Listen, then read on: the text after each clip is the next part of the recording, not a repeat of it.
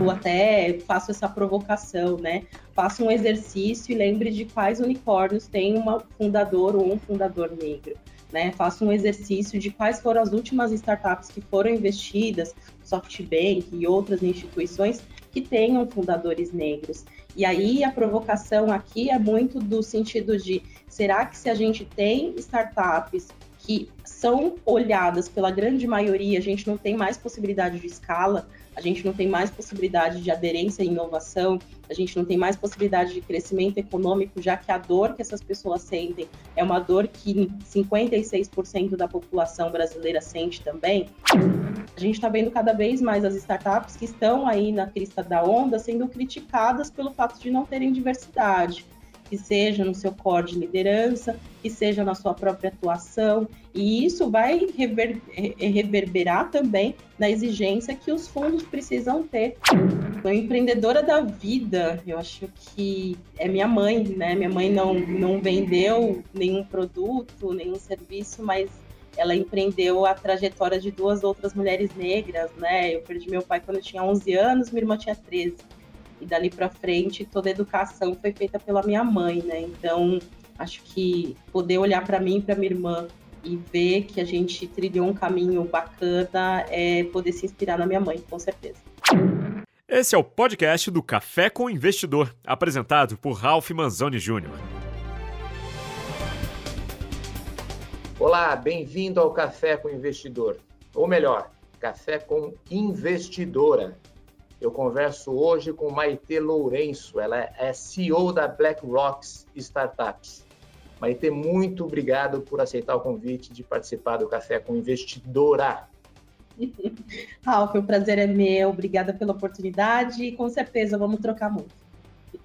Legal, Maite. Vamos começar você me contando o que é a BlackRock Startups. Sim, BlackRock Startups é um hub de inovação voltado para o empreendedorismo tecnológico, trazendo uma perspectiva de valorização da população negra, né? Então, nós somos 51% dos microempreendedores no Brasil e a gente não está né, sendo representado dentro do ecossistema de startups. Então, BlackRock cria toda uma estrutura que também é aceleração, festival de inovação, capacitações e desenvolvimento de ações, a gente tem a parte aí de estudos e pesquisa sendo desenvolvido também, trazendo toda uma perspectiva para cada vez mais fazer com que a criatividade e a inovação perpasse também pela maioria da população, que é a população brasileira, que é a população negra, na verdade. Então, é, a gente cria toda uma estrutura para que cada vez mais a gente tenha o desenvolvimento econômico pensado e desenvolvido também por empreendedores tecnológicos negros. E como surgiu a Black Rocks? É, me conta a, a origem da, dessa ideia. Sim, eu já era empreendedora, então eu sou fundadora né, do Black Rocks, então olhar para o ecossistema de startup foi uma forma que eu vi para automatizar o processo de e-commerce que eu tinha, eu venho da área de RH, então era um e-commerce de gestão de carreira, e quando eu cheguei no ecossistema, né, nos eventos de inovação, eu fiz o que é o, famoso teste do pescoço, né? De olhar para os lados e não ver a população negra ali, né? Não ver outras mulheres negras, não ver outros homens negros, né, nesses espaços. E acho que tem uma trajetória, né, de uma mulher negra periférica que não é, é informada como uma trajetória de sucesso, informada como uma trajetória de possibilidades, né? E que isso interfere totalmente na hora que eu vou olhar para o meu negócio, né? A negociação que eu faço, o processo de desenvolvimento de tudo isso e o alcance, principalmente. Então, eu percebi que network é um, uma forma, né, muito importante de desenvolver uma estrutura de um negócio, né? Sem você ter advisor, sem você ter possibilidades de negociar com investidores, fica muito difícil de você crescer o seu negócio. Então, criar uma estratégia, uma estrutura que pudesse apoiar outros empreendedores uh, seria muito importante. E aí surge o BlackRock fazendo esse network, criando toda uma estrutura, pensando no quanto que o smart money é importante. E agora a gente começa a ter a possibilidade de investir também nos negócios. Eu li que o BlackRock surgiu através de um grupo de WhatsApp, é isso mesmo? Exatamente. O nome BlackRock foi criado por um dos nossos advisors, que é o Michel Pino. E, e quando eu entrei nesse grupo, é, a ideia era oferecer acesso né, a eventos, então ingressos, informar sobre o que estava acontecendo no ecossistema. E num determinado momento, já participando alguns meses do grupo, eu falei que eu estava querendo muito fazer ações que pudessem ser voltadas para a população negra, né? E ele falou, mas eu só estava esperando ele como um homem branco. Ele falou, mas eu só estava esperando uma liderança negra tomar a frente para fazer algo acontecer. Então, toma aqui, se você quiser usar esse nome, pode usar e fica à vontade. Eu achei incrível, né, pensar na rocha negra ou no diamante negro, né, pensar em toda essa estrutura. E aí a gente acabou usando o nome depois descobrindo que existe o fundo de investimento BlackRock, Sim. né? Que aí... é o maior fundo de investimento do mundo, ele tem trilhões de dólares para investir. Exatamente. Eu brinco que a gente tirou o S do cifrão deles do dinheiro deles e diferenciar, né? e hoje a gente consegue ter autorização do uso de, do, do, de imagem, uso do, do nome que é parecido, né, também Sim. por ele aqui no Brasil. Então, é, é muito bacana isso. Eu, eu queria entender o, quais são as atividades do BlackRock? É, o que, que, vocês exatamente fazem? Vocês aceleram? Vocês dão mentoria? É, me conta um pouco mais sobre é, essas atividades, Maite. Ah, bacana. A gente é, entendeu que existe a necessidade de um funil, né, para que a gente consiga ter o máximo possível de startups com qualidade, que já estejam no momento de serem investidas ou até mesmo de serem é, adquiridas por grandes empresas. Então, a gente criou um funil onde que a gente tem a parte de um festival de inovação que esse ano foi online e a gente fez para mais de 3 mil pessoas, falando sobre transformação digital, explicitando um pouco sobre o que é o ecossistema e como cada vez mais melhorar né, os negócios e principalmente para os profissionais que querem trabalhar com o desenvolvimento de inovação e tecnologia, que eles pudessem ter essa capacitação. Abaixo disso, a gente tem o Ideação, que é para auxiliar empreendedores a tirar a ideia do papel, a entender um pouco mais sobre o processo de é, escala e principalmente metodologias ágeis para poder inovar. Logo depois tem a Noite de Mentorias, que também é um produto nosso, que a gente conecta mentores e empreendedores, trazendo uma perspectiva muito de, de, conexão, de network, tentando cada vez mais fazer com que essa rede aumente, e dali a gente já começa a selecionar startups para o nosso último funil, que é o programa de aceleração. Nesse programa de aceleração, a gente desenvolve toda uma metodologia de aceleração de negócios, pensando em escalabilidade, pensando no processo de inovação, né? Então, não deixando de olhar para a tecnologia e trazendo uma perspectiva de conexão com o mercado. Então, a gente conversa com as grandes empresas, conversa com o, os stakeholders, com investidores, entre outros. A gente tem parcerias, que eu acho que a gente vai falar um pouquinho mais para frente, que Sim. faz com que a gente tenha a possibilidade de ter esses negócios tendo mais é, é, suporte para que eles cresçam com mais rapidez.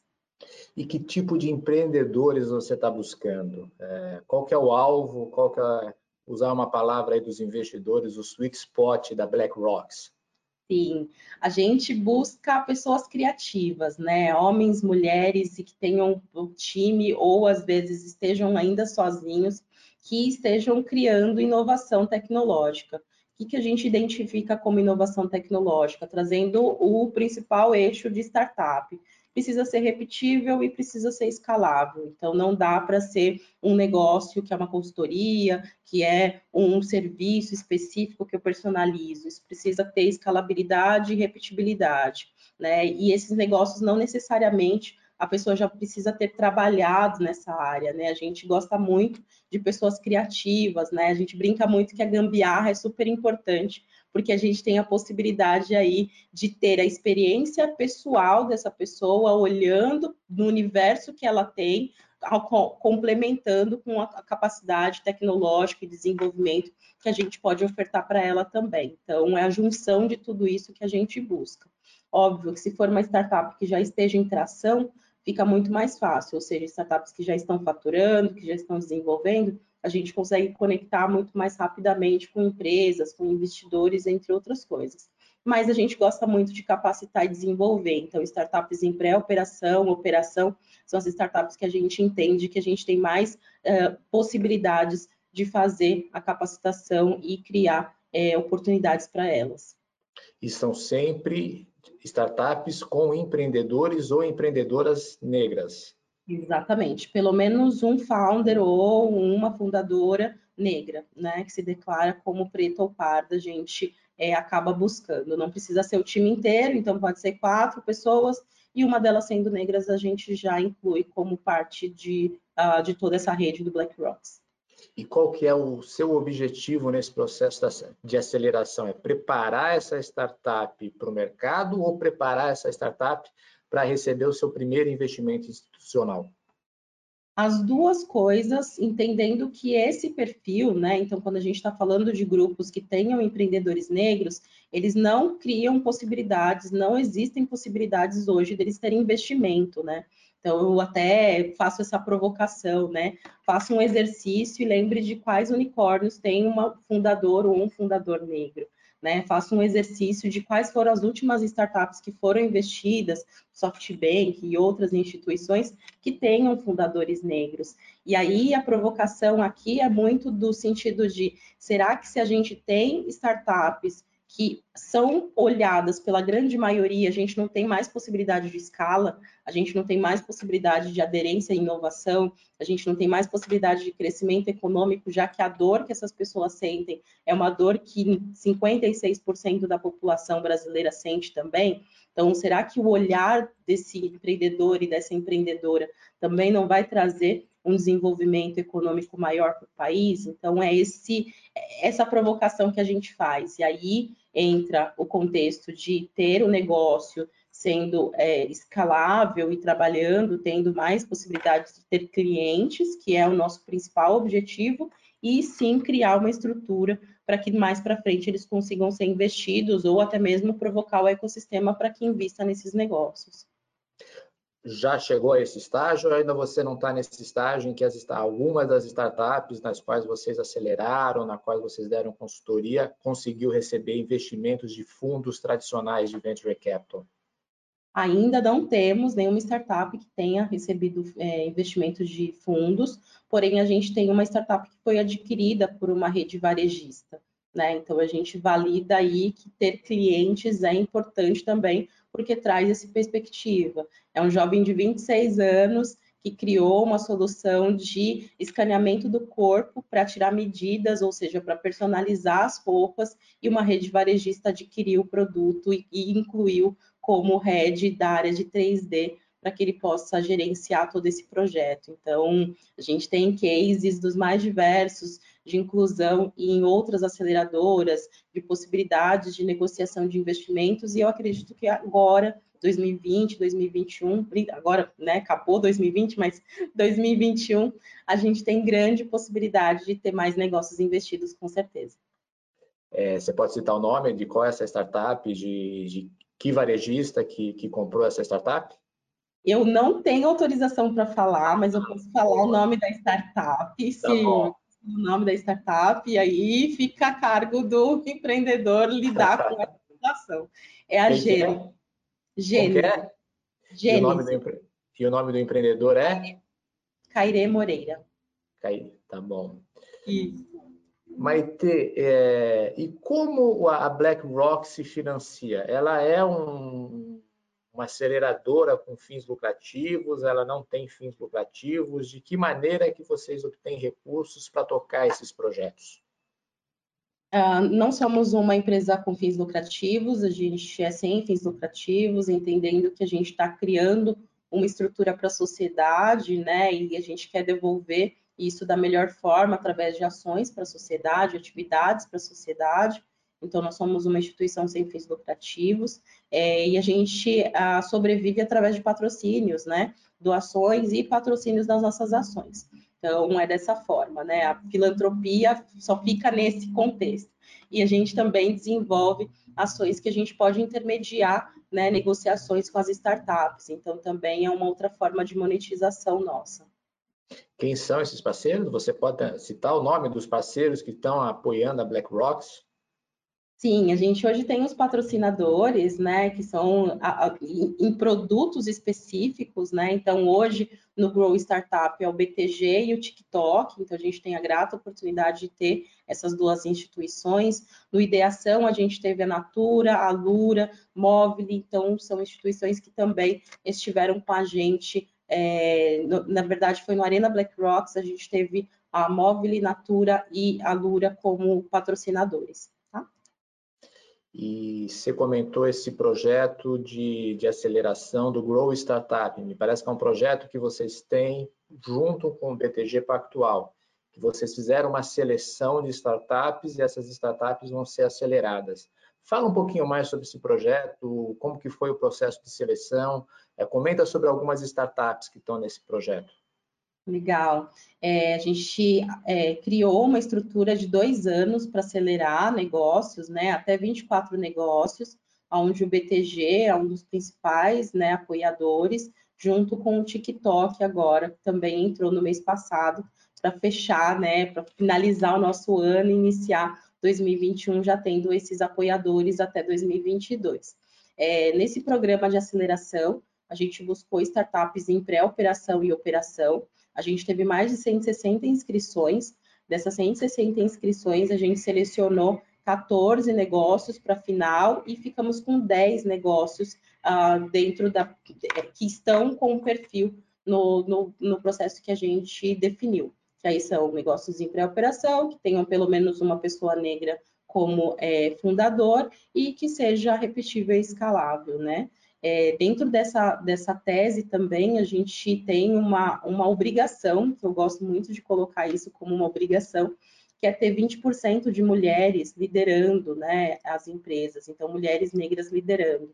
A gente conseguiu também bater essa meta e hoje a gente tem essas 10 startups, que são startups de games, blockchain, ah, startups na, área de construção civil, na área de seguros, na área de é, é, software, criação de software e de hardware, na área de SaaS. Então, a gente tem diversas startups, são 10 startups que estão em vários, várias verticais. Qual vai ser o programa? Elas vão ser aceleradas pela BlackRock e pelo programa Boost Lab do BTG, é isso? Isso, elas vão aceleradas pelo Grow Startup, que é nosso programa de aceleração. Tem o apoio né, do BTG e, como consequência, o Bootslab também está bem próximo. A gente vai acionar, tem possibilidade de ter é, contato direto com o programa de aceleração do BTG.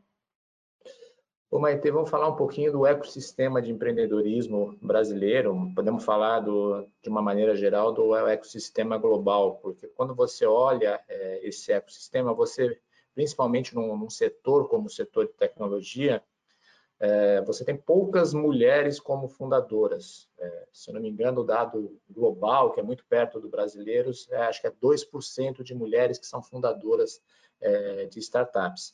Imagino que mulheres e negras ou negros é, talvez seja um percentual até menor. Qual é a maior dificuldade é, para entrar nesse ecossistema que você encontra ou quais são as dificuldades é, mais palpáveis que você poderia comentar conosco? Sim, super interessante essa pergunta.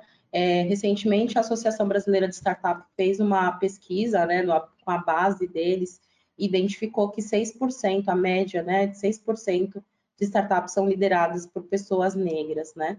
E quando a gente olha é, no core né, do, dos venture capitals e, e de aceleradoras é, renomadas, a gente não vê esse 6%, né? Mesmo é, sendo refletido na base, né? Então, a Associação Brasileira tem uma base de startups que estão ali em tração, em pré-operação e operação é, olhando para o contexto de mulheres negras, a gente não tem nem informações sobre isso, né? Então, não, a pesquisa nem chega a ter esses dados, né? Então, é, é muito alarmante isso, né? Nos Estados Unidos, existe um dado é, que 1% dos, dos fundos de investimentos, né, dos venture capitals nos Estados Unidos, é, é, investem em, em, pessoas negras, então só 1%. Né? E isso ainda que a gente tem o, desafio no Brasil de ser maioria, né? Nos Estados Unidos, lá, a população negra é 3, 13%, né? E aqui nós somos 56%. pensando em gênero, a gente tem um desafio enorme, né, que é essa construção de um imaginário de que as mulheres negras não estão né, capacitadas e desenvolvidas para se chegar a esse lugar, né? Então, na apresentação do pitch é sempre imaginado que é um homem branco, né? Eu acho que as representações de todos os tipos de imagens, de informações, é sempre esse homem branco que é o empreendedor, né? Que faz essa, essa apresentação, que faz todo o processo de, de desenvolver esse negócio, né? Isso, infelizmente, só mostra a discriminação que a gente tem. Né? Eu acho que a forma como a gente pode melhorar cada vez mais, e aí é o desafio né, que eu respondo a sua pergunta, é discutindo cada vez mais qual é o papel que é esperado, né? Então, se for atribuído às mulheres o lugar do cuidado, do zelo, ainda né, na década de, de 90, né, do, do, dos, anos, é, é, é do, dos anos 2000, dos anos uh, ah, 1990, entre outros, a gente tem o desafio aí de desmistificar que essa mulher ela tem possibilidade né, de ocupar esses espaços, de gerenciar essas empresas, de criar oportunidades de emprego, entre outras coisas. E é, mais do que nunca, né, a gente precisa discutir cada vez mais qual é o perfil esperado, porque o próprio perfil, a tese de investimento, ela já é uma tese excludente, né? Quando a gente olha para é, negócios e aí quando a gente olha para o perfil dos, dos venture capitals que exigem que essa pessoa tenha feito pelo menos uma é, MBA fora, né? A gente já sabe quem são as pessoas que saem depois de graduadas do Brasil para poder fazer algo, né? E não, não é, na sua grande maioria, as mulheres negras ou os homens negros, e muito pouco as mulheres brancas, né? Então a gente sabe que esse desafio é, precisa passar pela tese de investimento, que é uma tese que ainda é, valoriza demais um grupo em detrimento aos outros, né? É isso que eu ia comentar. Se a gente olhar o perfil dos investidores, dos investidores não, dos empreendedores à frente dessas startups, a maioria tem MBA em Stanford, Harvard, essas universidades que são as principais universidades dos Estados Unidos. É, e isso é uma barreira enorme. Mas está mudando? Você sente a, a, o começo de alguma mudança é, desses fundos ou uma percepção de que é preciso começar a olhar para esse outro público e não ficar só focado nesse público que até hoje é o público tradicional do, do, do, dos investidores? Com certeza, a gente já está chegando no momento de escassez, né? Porque qual, qual a quantidade de, de, pessoas que saem do Brasil para fazer uma, uma MBA uh, ah, em Stanford em outras universidades, né? Então, é, reproduzir, será que a reprodução desse modelo norte-americano de fato é o ideal para o Brasil? Essa é uma pergunta que eu acho que é muito importante da gente refletir, né? Será que todas as esferas da cultura norte-americana podem ser incluídas aqui, já que a graduação é feita olhando única e exclusivamente para aquele país?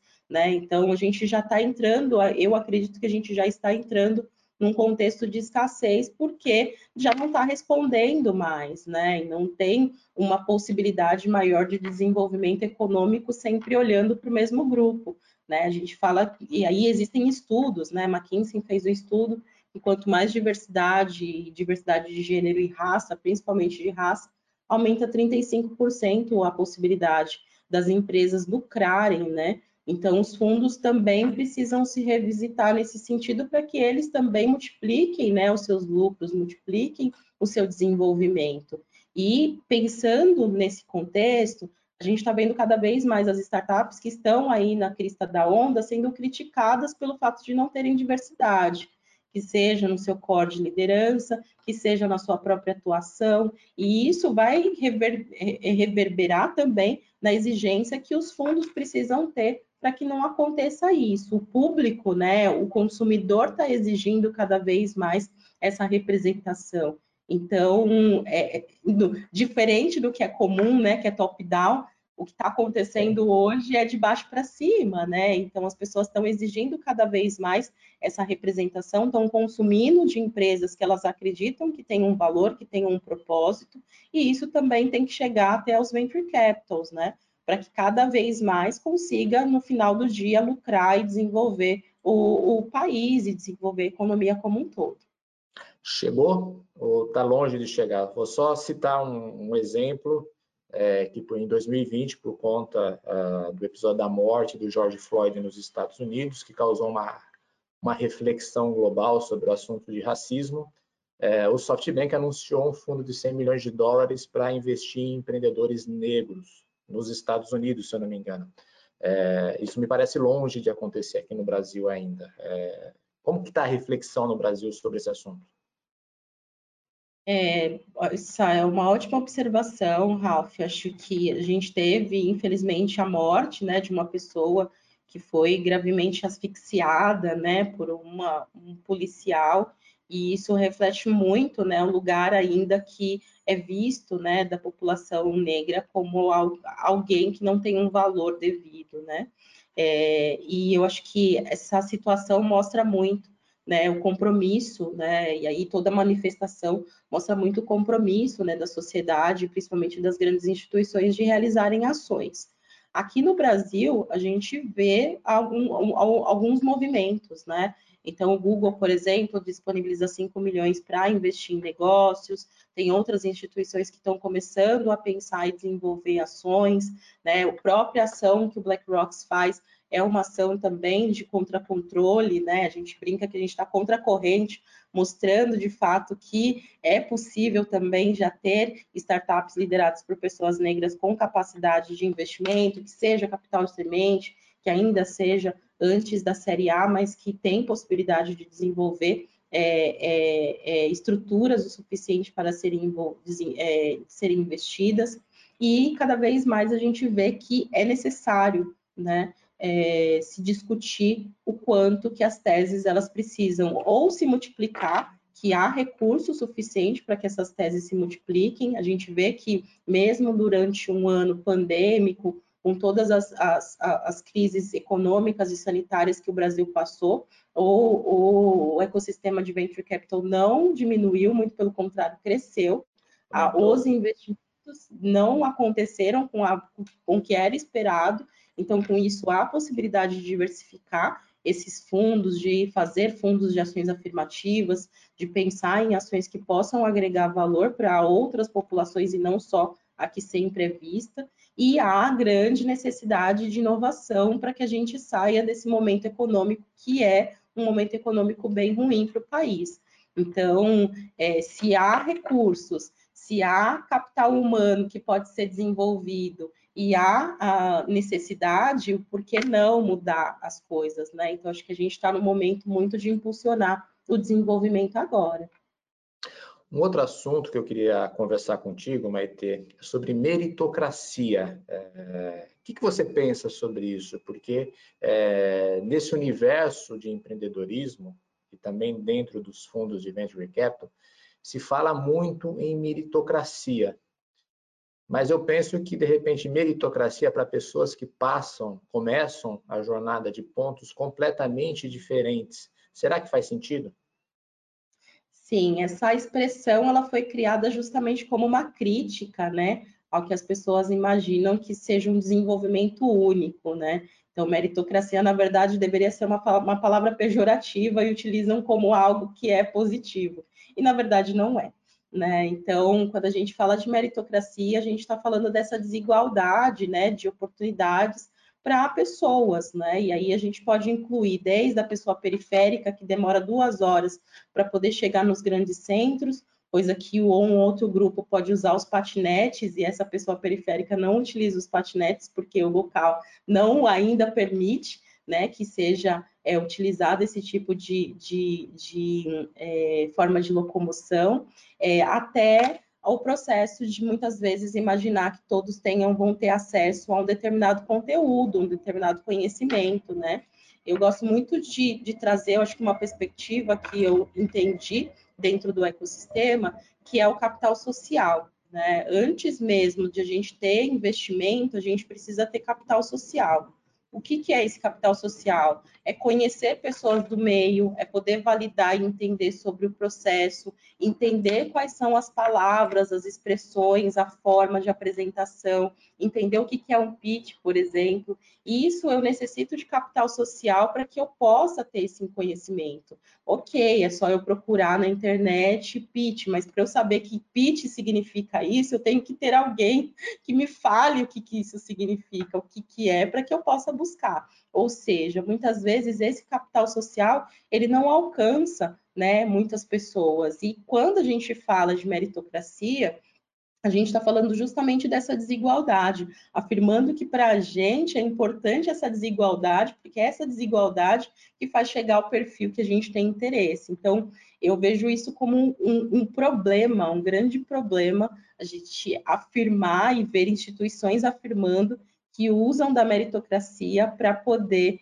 é, ter um perfil específico de profissionais, né? E aí, só para finalizar a minha fala, é, as, a, homens brancos têm 60% a mais de chance de conseguir uma colocação do que um homem negro na mesma posição, com a mesma experiência, com a mesma oportunidade. Então, que meritocracia é essa que eu só comungo com homens brancos, né? Ou seja, se eu tenho uma pessoa negra que tem 40% a mais de capacidade, eu permaneço com um homem branco que tem 20% a mais, de, só por isso tem 20% a mais de oportunidade de estar nesses espaços.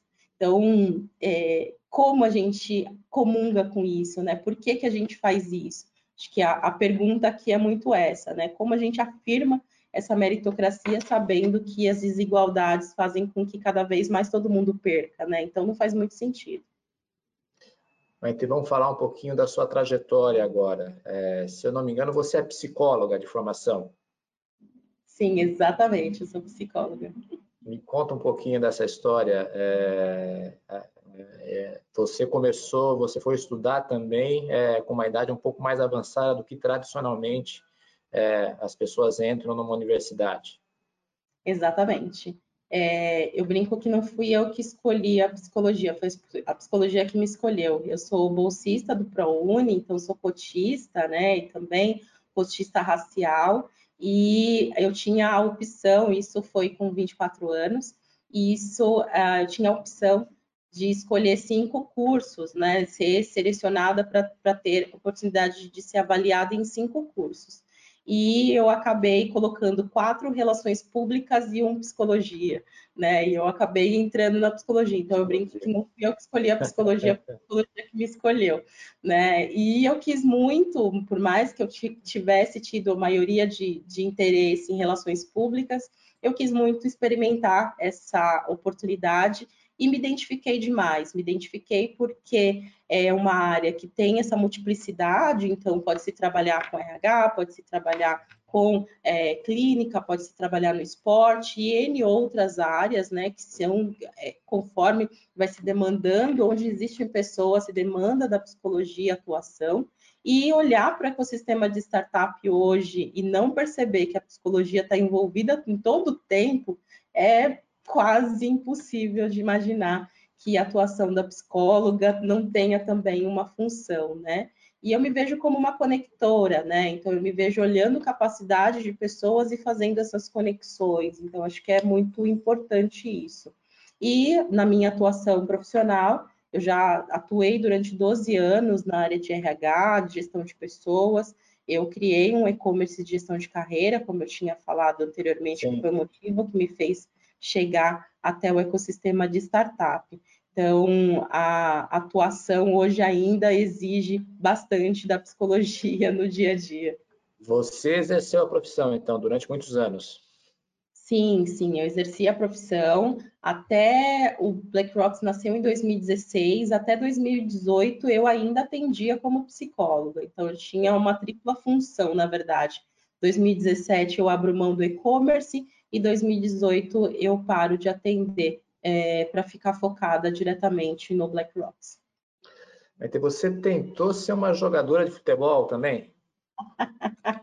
você está sabendo bastante coisa. eu pesquisei um pouquinho sobre você antes de conversar.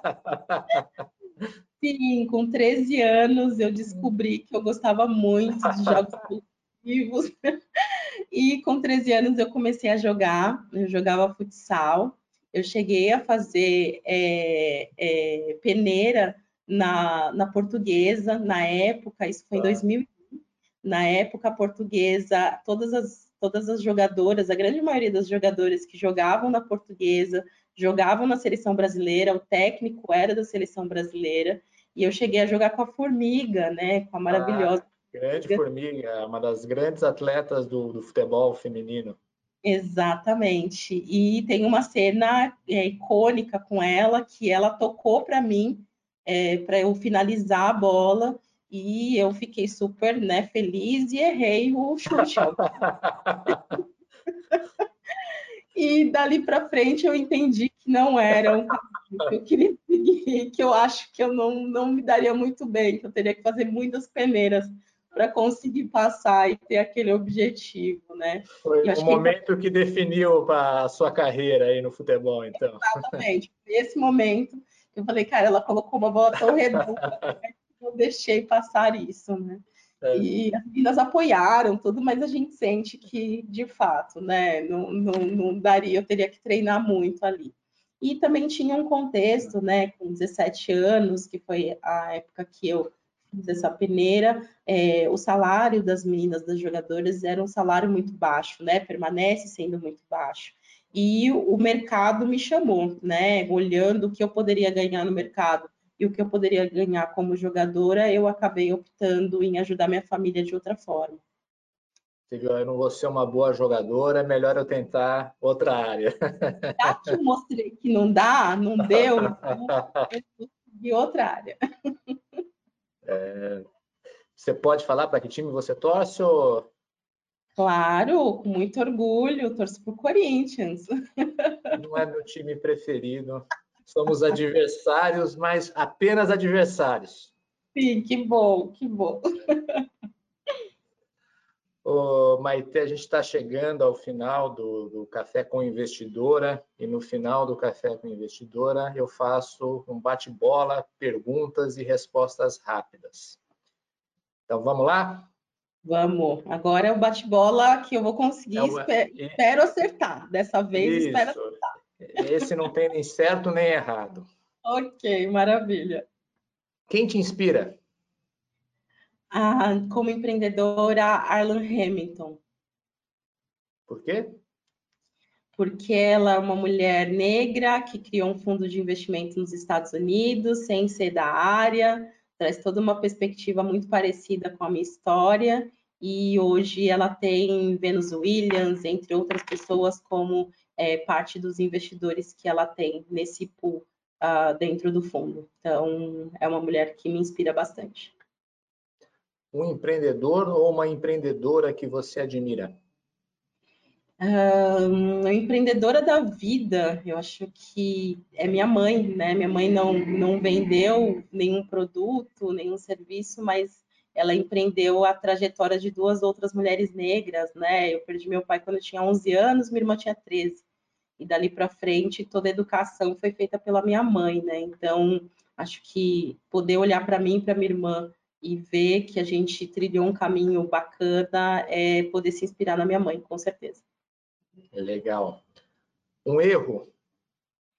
Um, desacreditar da minha capacidade. Você chegou a, quando aconteceu isso? Várias vezes, acho que é. quase todos os dias a gente passa por situações de falar: será que a gente consegue? Será que é possível? Será que não sei o quê? E aí a gente tem que fazer exercício contrário de dizer: não, a gente consegue sim. Um acerto. Acreditar na minha capacidade. ah, boa essa, vai ter. Sim, eu acho que mais do que nunca, quando a gente faz as coisas com amor, né, e a gente acredita que a gente tem um potencial, é, elas acontecem, né, elas acontecem com toda a diversidade, com todos os desafios, sabendo que a gente recebe bem menos, né, e recebe muito mais nãos uh, do que outras pessoas, mas é, acaba acontecendo. Então, é acreditar, eu acho que é um grande acerto por conta do racismo estrutural, é, você achou que em algum momento não, não conseguiria? Com certeza, eu acho que tem muitas coisas que demoram demais para que aconteça, porque a gente precisa ficar provando, né? Eu acho que está posto. Precisa morrer uma pessoa para que aconteça uma movimentação como aconteceu agora, né? Então, que atraso é esse, né? A gente precisa morrer quantos mais? A cada 23 minutos, um jovem negro é morto no Brasil. Quantos mais precisam morrer para que a gente mude as políticas públicas? Quanto mais pessoas precisam morrer para que a gente entenda do valor da população negra, né? Então, o tempo todo a gente vê que a gente sempre sai perdendo, né? Isso é um fato. Um livro. Hum, nossa, cara. Eu, eu, eu tenho vários livros que eu gosto muito, então eu fico meio sem graça, assim, de, de, de falar mas um livro que eu gosto muito, que é de uma, de uma escritora brasileira, que é minha amiga, Jarid Arraes, que são As Lendas de Dandara. Né? Então, é a história de uma guerreira brasileira que pouco é falado na escola, né? E que ela tem uma, uma história, uma trajetória muito importante. Então, acho que esse, acho que é um livro que todo mundo deveria ler para desmistificar o lugar da mulher negra. Então, é isso. E, por fim, vai ter um hobby. Como empreendedora, tá com a família. Eu acho que esse é um que a gente não consegue ter o tempo todo. Jogar futebol já faz muito tempo que eu não jogo. Né? Até antes mesmo de, de, da pandemia, já não jogava mais. Eu tive inflamação no joelho, então eu nunca mais joguei, né? Mas eu, eu acredito que hoje ter a possibilidade de estar mais próxima da família, de passear e, e estar perto, acho que é o principal, assim, acho que é o que alimenta a nossa alma. Você sabe que é, eu sempre faço essa pergunta no, no, fim dos programas e assim duas respostas bem originais, a sua agora e do Richard da MSW que diz que o hobby dele é lavar pratos no meio dessa pandemia. É praticamente a mesma coisa, porque é isso, né? A gente está com a família, tá arrumando coisa, brigando com o povo, organizando tudo, então é mais ou menos isso. que bacana. Tá legal, Maite. Foi um, foi, foi um prazer conversar contigo, de ouvir a sua história é, e de conhecer um pouco mais sobre o, o projeto da Black Rocks de Startups. Prazer foi meu, descobri que o Ralph é um bom investigador também, então bem feliz de saber disso. É, como jornalista, faz parte do meu job description investigar um pouquinho mais é, o que as pessoas fizeram em suas vidas passadas. Maravilhoso, eu agradeço demais, foi super agradável e espero mais que nunca poder proporcionar aqui reflexões que sejam válidas e crescimento, que eu acho que é importante para todos. Então, obrigada pela oportunidade. Eu que agradeço, Maite. Você ouviu o podcast do Café com Investidor, com a apresentação de Ralph Manzoni Jr.